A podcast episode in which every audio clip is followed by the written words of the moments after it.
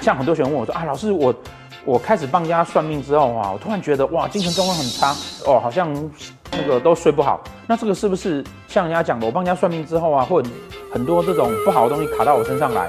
哎，同学，你知道啊？算命是要耗精神的，你如果认真算，你不是骗人的，本来就会耗精神。所以当你认真在跟人家讨论他的问题的时候，你怎么可能会不累？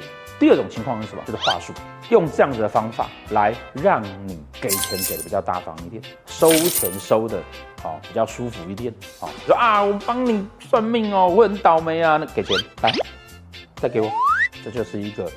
好跟你收钱的方法，真正好的老师，他通常要能够解决自己的问题，他才有能力去帮助别人。很多事情是有逻辑的，没有办法用逻辑去验证的事情啊，那一定是骗人的。各位学习者哈，或者是有兴趣的人，不需要去担心这些东西。你需要担心的是啊，你有没有学到正确的知识？